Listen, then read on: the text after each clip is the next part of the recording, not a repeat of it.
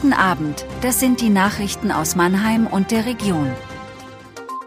Gewerkschaft ruft zu Streik und Demo auf, Abriss der Rad- und Fußgängerbrücke frühestens 2027, Polizei stellt Waffen sicher, 30.000 Euro Schaden nach Unfall auf A6.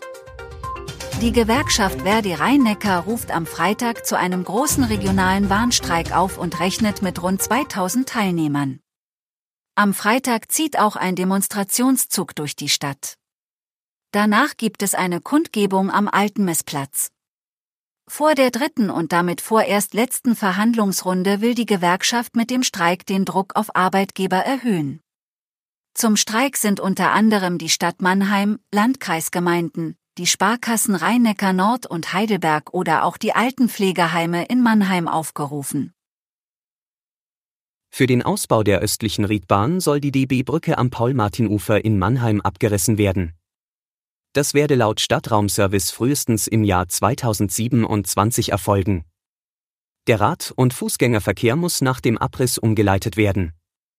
Dafür soll es ersatzweise einen Neubau geben.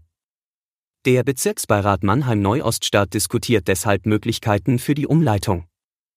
Rund 400 Radfahrer und Fußgänger würden an einem Sonntagmorgen binnen einer Stunde die Brücke am Paul-Martin-Ufer überqueren. Die Polizei hat in der Wohnung eines Senioren aus Sinsheim 27 illegale Schusswaffen sichergestellt.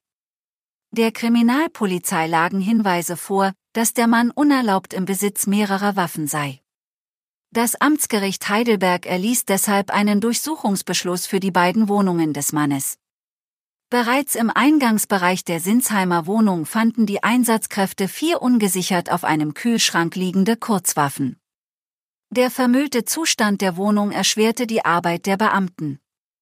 Die Durchsuchung begann an einem Donnerstag und konnte erst an einem Montag beendet werden.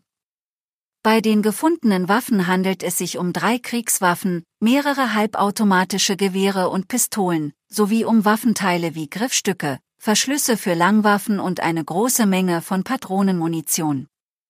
Sämtliche Waffen, Waffenteile und Munition lagen frei im Kellerbereich herum. Der Sportschütze besitzt für diese Waffen keine Erlaubnis. Sämtliche, die legal und die illegal besessenen Waffen wurden sichergestellt und der zuständigen Waffenbehörde übergeben. Der Mann wurde in eine Justizvollzugsanstalt gebracht. Die Staatsanwaltschaft ermittelt. Bei einem Verkehrsunfall auf der A6 kurz nach dem Dreieck Hockenheim ist am Mittwoch ein Schaden von 30.000 Euro entstanden. Der verunfallte Autofahrer wurde leicht verletzt. Der Mann war mit seinem BMW am frühen Nachmittag Richtung Mannheim unterwegs. Laut Polizei verlor er dabei die Kontrolle über sein Fahrzeug und prallte in die Leitplanke. Der Fahrstreifen blieb während der Bergungsarbeiten zwei Stunden lang gesperrt. Das war Mannheim Kompakt. Jeden Montag bis Freitag ab 17.30 Uhr auf allen gängigen Podcast-Plattformen.